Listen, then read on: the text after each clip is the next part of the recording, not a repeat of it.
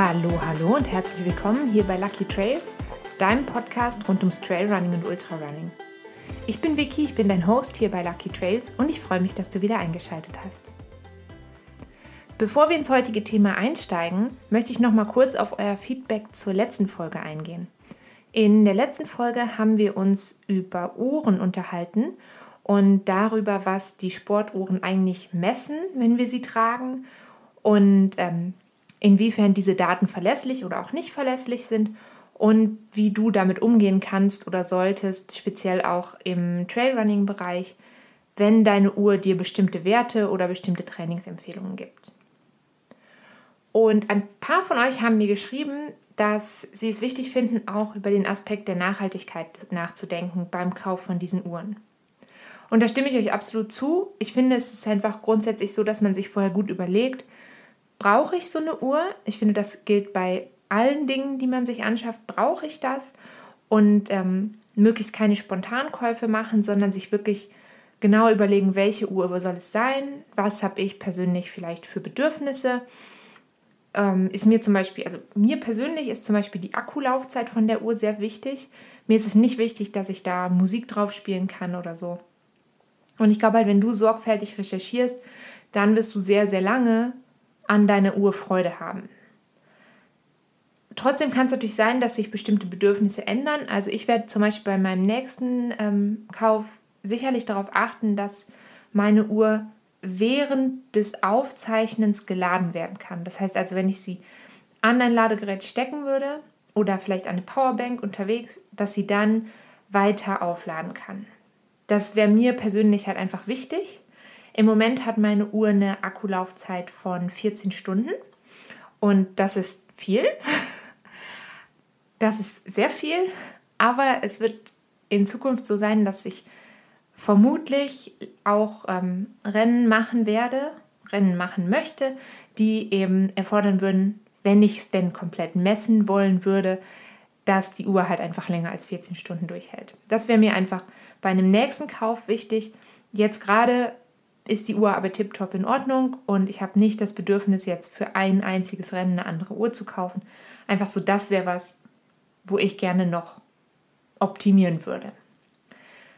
Manche von euch haben auch ähm, den Sicherheitsaspekt von GPS angesprochen und den finde ich sehr, sehr wichtig. Das stimmt, das haben wir nicht angesprochen. Also auf vielen Uhren kann man ja einen Notfallkontakt eintragen und wenn du dann stürzt, dann ähm, wird der Kontakt automatisch von der Uhr quasi benachrichtigt. Das setzt voraus, dass deine Uhr mit dem Smartphone verbunden ist ähm, und dass du den Notfallauslöser nicht abbrichst. Also mir ist es schon ein, zwei Mal passiert, wenn ich ähm, zum Beispiel sehr, sehr schwungvoll nach der Hundeleine gegriffen habe, also wirklich sehr, sehr schwungvoll, dann kann es halt schon passieren, ähm, dass die schon mal sagt, oh, ich habe da irgendwie einen, was bemerkt, aber man kann es ja dann immer noch stoppen und braucht es quasi nicht zu senden. Ich finde gerade diese Auffindbarkeit durch das GPS, wenn du zum Beispiel stürzt und dich verletzt, ähm, da finde ich es eine super Sache, vor allem dann, wenn du vielleicht in eher abgelegenen Gebieten unterwegs bist. Und das kann ja gerade uns Trailrunnern und vor allem natürlich auch Ultrarunnern passieren, dass man eben in den Bergen unterwegs ist, ein bisschen abgelegen. Und ähm, da kann es ganz gut sein, wenn man sich auf das GPS von seiner Uhr verlassen kann. In den Bergen unterwegs sein ist ein super Stichwort, um ins heutige Thema einzusteigen. Zumindest so ein bisschen. Ähm, wer eben sehr abseits unterwegs ist, abseits der bekanntesten Routen, der ist, ist ja sehr häufig so, wenn man ähm, lange Strecken in den Bergen zurücklegt. Und ähm, da gibt es so eine Spezialität sozusagen vom europäischen Trailrunning im Vergleich zum amerikanischen Trailrunning. Ähm, wenn ihr mal so die amerikanischen und europäischen Rennen vergleicht, dann gelten europäische Rennen als sehr steil und sehr anspruchsvoll im Vergleich. Wir sind zwar nicht in so abgelegenen Regionen unterwegs, wie zum Beispiel amerikanische Läuferinnen und Läufer, aber ähm, es kann eben doch auch gut passieren, dass man sehr alleine irgendwo am Berg ist. Ähm, da wird natürlich auch oft die Pace von der Uhr, die also auf der Uhr angezeigt wird, sehr, sehr langsam. Das hat nicht unbedingt was mit Messfehlern zu tun, sondern das kann tatsächlich ja damit zu tun haben, dass du in einem Anstieg sehr, sehr langsam unterwegs bist. Und ähm, genau da kommt das heutige Thema ins Spiel, nämlich das Power Hiking. Power Hiking oder Speed Hiking ist sehr, sehr weit verbreitet, speziell bei uns im, im europäischen Trailrunning. Ähm, denn es ist ja so, entgegen der Erwartung vieler Menschen, auch gerade vieler Menschen, die sich vielleicht noch nicht so mit dem Sport, speziell mit Ultramarathon auseinandergesetzt haben, viele Menschen gehen davon aus, wenn ich sage, was für einen Sport ich mache, dass ich zum Beispiel bei einem 70 Kilometer Rennen 70 Kilometer am Stück renne. Das tue ich ja nicht. Also ich glaube, das tun die wenigsten von uns. Es gibt natürlich Leute, die das können und die auch sehr, sehr steile Steigungen hochlaufen können. Ich kann das nicht. Und ähm, das heißt, ich gerade auf anspruchsvollen Bergläufen bin auch sehr, sehr viel im Powerhiking oder Speedhiking unterwegs. Der, der Vorteil von einem schnellen Bergauf wandern, denn nichts anderes ist ja Power oder Speedhiking. Ähm, der Vorteil von diesem sehr, sehr schnellen Bergauf wandern liegt einfach darin, dass du Energie einsparst, die du später, wenn das, ähm, wenn das Gelände wieder ein bisschen ebener wird, wieder brauchen kannst, sozusagen. Also wenn du versuchst, einen Anstieg zwanghaft bergauf zu rennen, dann wirst du halt viel, viel mehr Energie verbrauchen, als wenn du ihn ganz gezielt und kraftvoll hochwanderst. Powerhacking ist also nicht einfach ein normales Wandern, sondern das ist schon eine sehr, sehr intensive Form des Wanderns. Und, ähm, und das ist eben wirklich was, was ich dir immer empfehlen würde, wenn du jetzt merkst, okay, das ist eine Steigung, die kann ich nicht mehr laufen speziell natürlich auch in einem Rennen, bei einem Trainingslauf kannst du das gut mal versuchen, das noch weiter hochzulaufen. Dann gehst du aber ganz bewusst ins Powerhiking über, um diese Energie zu sparen und ein gleichmäßiges Tempo zu halten. Ich persönlich finde es nämlich immer viel, viel angenehmer, in einem gleichmäßigen Tempo unterwegs zu sein, anstatt ähm, ständig Tempowechsel zu haben. Die finde ich persönlich sehr ermüdend. Wie geht das jetzt? Wie geht Powerhiking? Ähm, Du kannst es grundsätzlich mit und ohne Stöcke machen. Über den Einsatz von Trailrunning-Stöcken am Berg und wie du dann die Stöcke tatsächlich einsetzt und wie sie dir helfen, habe ich schon mal sehr, sehr ausführlich gesprochen. Und zwar in Folge 39. Da hörst du am besten nochmal rein, wenn du versuchen möchtest, mit Stöcken unterwegs zu sein am Berg. Ich empfehle dir aber auch sehr bewusst, dich auch mit dem Laufen ohne Stöcke auseinanderzusetzen. Also für alle, die gerne mehr übers Laufen mit Trailrunning-Stöcken am Berg, im Flachen und bergab erfahren möchten, Folge 39. Und für alle, die es gerne ohne Stöcke probieren möchten, ähm, diese Folge hier, Folge 48. ähm, jetzt habe ich kurz den Faden verloren. Genau. Ähm, effektiver Stockeinsatz am Berg ähm, beim Laufen oder Wandern war in Folge 39. Das habe ich jetzt sehr oft gesagt. Ähm, das Powerhiking, also das Wandern dann ohne die Stöcke bergauf, das, entscheidet, ähm, das unterscheidet sich vor allem durch die Körperhaltung und natürlich deine Geschwindigkeit vom normalen Wandern. Und ich habe dir jetzt mal zum Einstieg und für deine ersten ganz bewussten Versuche im Bereich Power und Speedhiking äh, so ein paar Tipps zusammengestellt, worauf du achten kannst, speziell bei deinem Bewegungsablauf und bei deiner Körperhaltung. Mein erster Tipp wäre, dass du dich nach vorne lehnst. Also du läufst mit geradem Rücken und lehnst dich dabei so leicht nach vorne in den Hang hinein. Und idealerweise, und das ist natürlich nicht immer möglich, aber idealerweise in einem Winkel, der auch deiner Steigung entspricht, die du überwindest. Dein Oberkörper ist also ja nicht parallel zum Berg, aber an den Berg geneigt sozusagen. Dein Rücken bleibt gerade und dadurch hast du einen niedrigeren Schwerpunkt und hast quasi einen guten Schub nach vorne. Je weniger steil der Hang ist, den du hochläufst, hochwanderst, ähm, desto weniger weit musst du dich also im Prinzip nach vorne neigen, nach vorne lehnen. Und dann kannst du eben, je weniger steil, kannst du aufgerichteter bleiben und je steiler es wird, wirst du einfach immer weiter quasi dem Hang entgegenkommen. Dabei solltest du auf jeden Fall darauf achten, dass deine Schultern gerade bleiben und deine Atemwege wirklich ja, geöffnet sind sozusagen. Also achte darauf, dass du bei der Bewegung sehr gut atmen kannst. Also die Schultern tendenziell eher leicht zurücknehmen, sodass dein Brustkorb weit geöffnet ist Und auch da kannst dir eben diese sanfte Neigung nach vorne helfen, dass der Rücken gerade bleibt, der Brustkorb geöffnet bleibt. Ähm, wenn du so einen ganz krummen Rücken machst, dann, dann drückst du quasi deine Lunge so zusammen. Und ähm, je gerader du dich hältst, desto besser kommst du dann vorwärts, weil du besser atmen kannst. Ich möchte dir auch ins Herz legen, sehr bewusst kürzere oder kleinere Schritte zu machen. Kleine Schritte sind deswegen ideal, weil deine Muskeln nicht so beansprucht werden wie bei sehr großen Schritten. Und ich mag es mir vorzustellen, dass ich wie eine Nähmaschine bin, wenn ich den Berg hochgehe. Also ich bin versuche sehr gleichmäßig unterwegs zu sein und immer einen kurzen Schritt vor den nächsten zu setzen. Bei kürzeren Schritten nutzt du auch deine Gesäßmuskeln viel, viel besser und schonst deine Wadenmuskulatur. Und das ist wieder so ein Punkt, wo du quasi die Energie, ähm, deine geschonte Wadenmuskulatur sozusagen, die kannst du dann, wenn du wieder im ebeneren Gelände ankommst, wieder besser brauchen und sie ist nicht so überlastet. Dann hast du bestimmt auch schon mal gesehen, dass viele Läuferinnen und Läufer sich nicht nur nach vorne lehnen, sondern auch die Handflächen auf die Oberschenkel abstützen. Das sieht immer ein bisschen komisch aus und ähm, was da aber eigentlich passiert, du verlagerst deinen Schwerpunkt noch weiter nach vorne und kannst dir quasi bei jedem Schritt noch Stoßkraft aus den Armen auf die Beine drücken, sozusagen.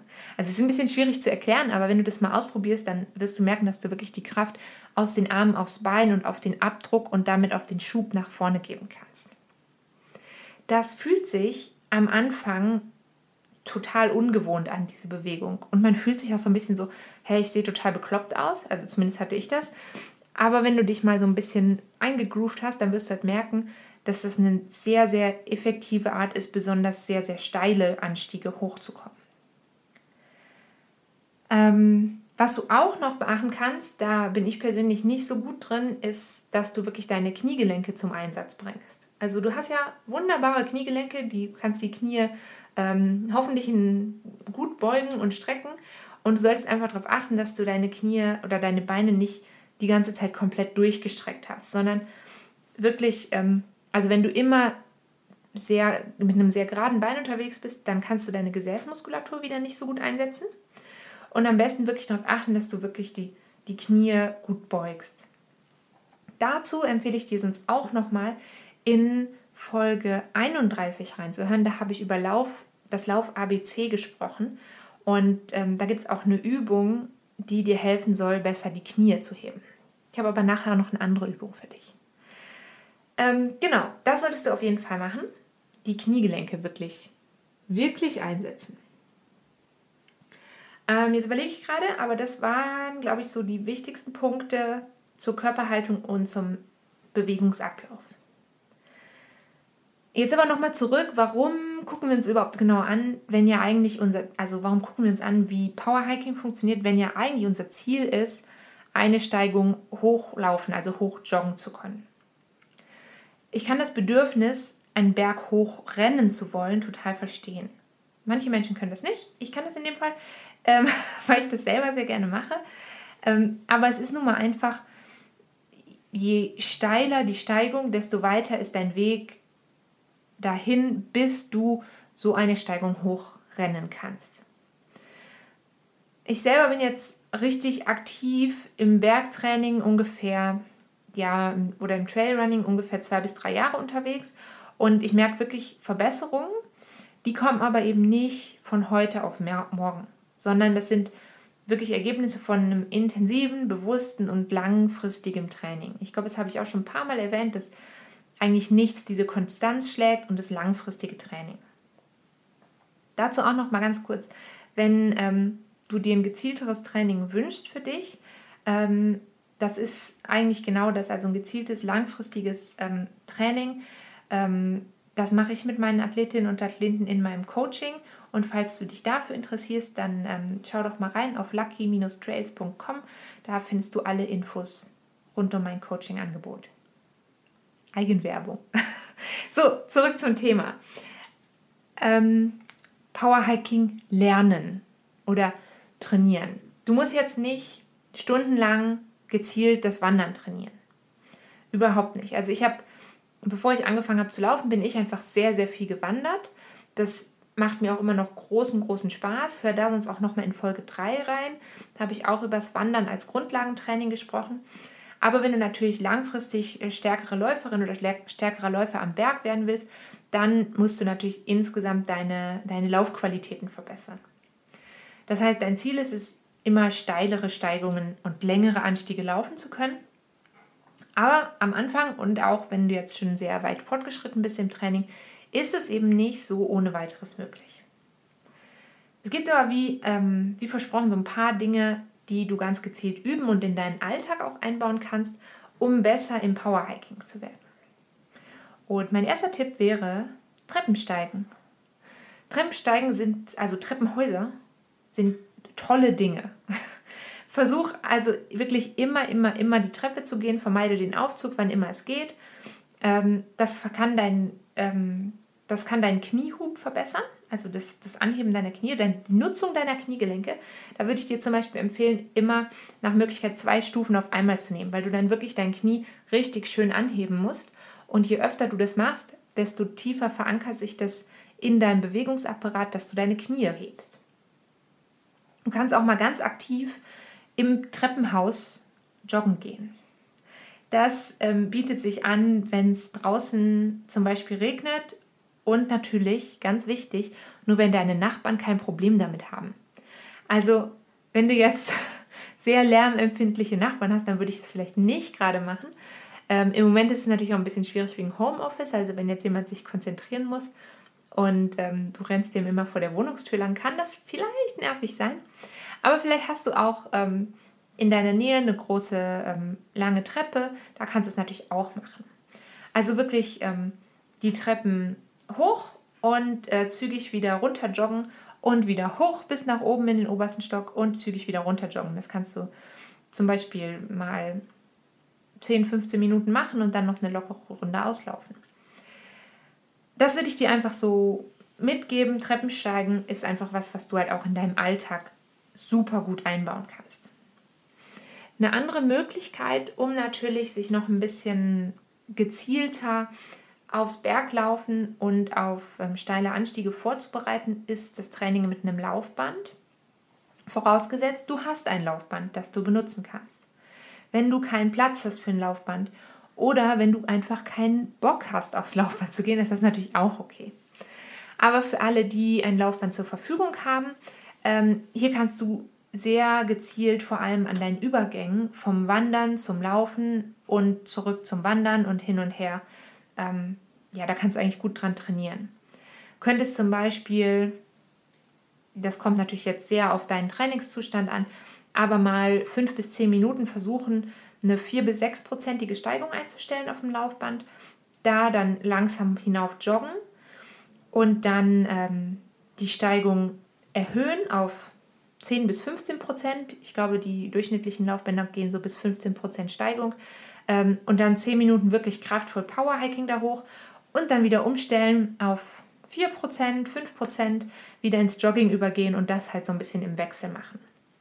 Aber das natürlich eben abhängig davon, wie kannst du dein Laufband einstellen und möchtest du so ein Bergtraining überhaupt auf dem Laufband machen.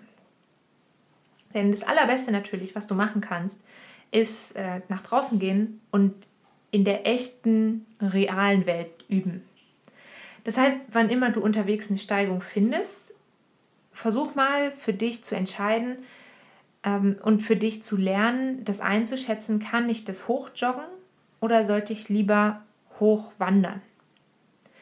Deine Priorität sollte natürlich immer sein, dass du einen Hang hochlaufen kannst, aber es gibt Hänge, die kann man nicht hochlaufen oder ich sage nicht, die kann man nicht hochlaufen, die können wir vielleicht noch nicht hochlaufen. Es gibt, es gibt immer jemanden, der es dann doch kann. Ähm, aber vermutlich die meisten von uns nicht. Ähm, stell dir also vor, wenn du jetzt beim nächsten Mal in einem 500 Meter langen Anstieg bist oder einen Kilometer langen Anstieg bist, dann überleg dir, okay, wie, wie viel Prozent davon kann ich jetzt hoch joggen und ähm, wann muss ich wohl ins Powerhacking übergehen? Und dann versuch das auch ganz bewusst einzusetzen.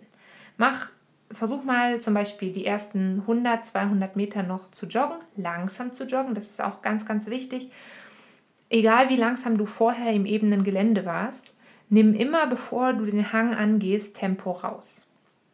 Und dann kommst du irgendwann eben ins Powerhiking. Aber versuch das wirklich kraftvoll mitzunehmen. Also es wird dir wahrscheinlich nicht helfen, den Hang irgendwie hoch zu schlendern und alle 30 Meter stehen zu bleiben, sondern versuch wirklich in einem gleichmäßigen, kraftvollen Tempo da, da hochzukommen. Ähm, ich finde nämlich, dadurch, dass man so übt, sich selber einzuschätzen, lernst du dich halt selber immer besser kennen. Und das ist vor allem natürlich, wenn du dich im Ultrarunning bewegst, ist das wirklich Gold wert, dass du genau einschätzen kannst, ah, jetzt kommt dieser Anstieg, ich habe vielleicht noch 25 Kilometer vor mir, ähm, da gehe ich jetzt lieber im Powerhiking hoch.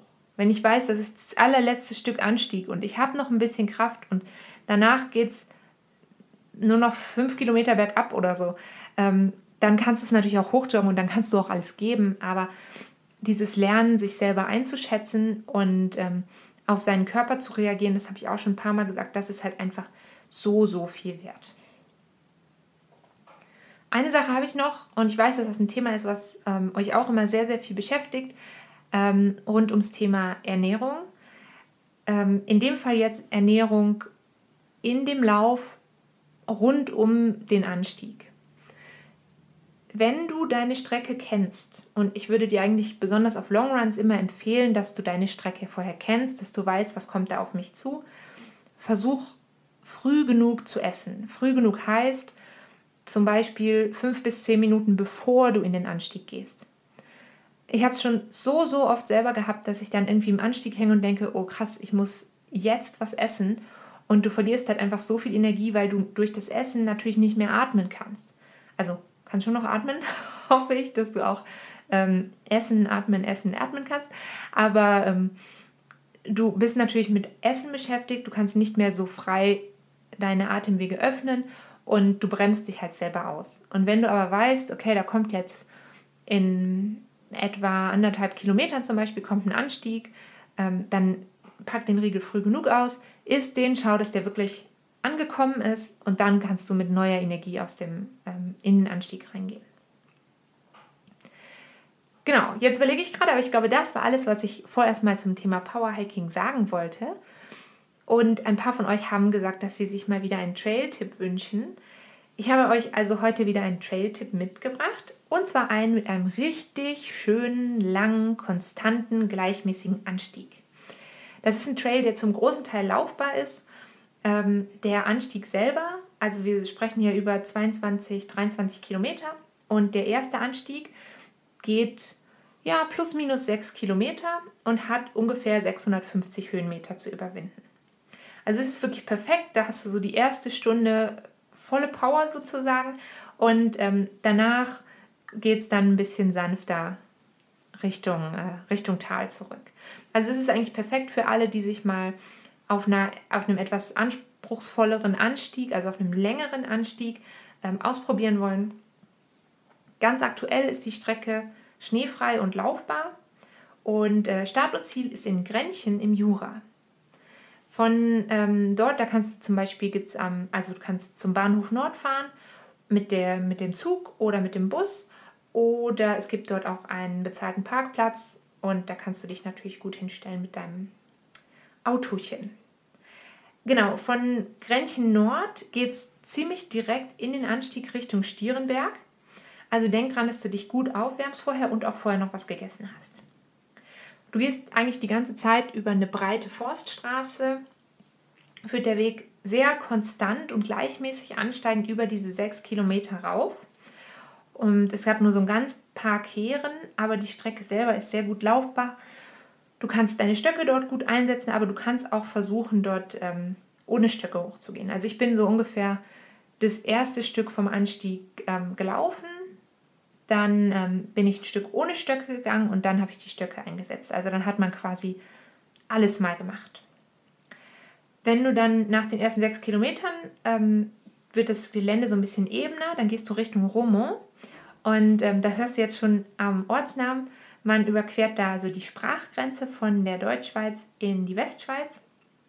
Für mich persönlich ist das immer so ein ganz kleines bisschen Urlaubsfeeling und auch so ein bisschen so ein, so ein Gefühl, ähm, wie am Beginn, als ich in die Schweiz gekommen bin. Ich habe am Anfang in der Westschweiz gelebt und das ist immer noch mal so ein bisschen, ja, so ein bisschen aufregend, so ein bisschen besonders. Total verrückt eigentlich, weil es keinen Unterschied macht. Man, also ich verstehe die Sprache und es ist ja nicht ein anderes Land, aber es fühlt sich so ein kleines bisschen Urlaubsfeeling-mäßig ab.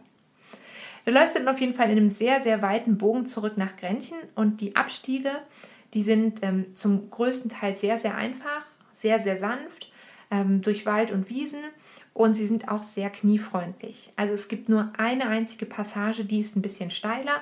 Da würde ich dir einfach empfehlen, wenn du nicht so gut ähm, bergab laufen kannst, wirklich, dass du Stöcke dabei, dabei hast.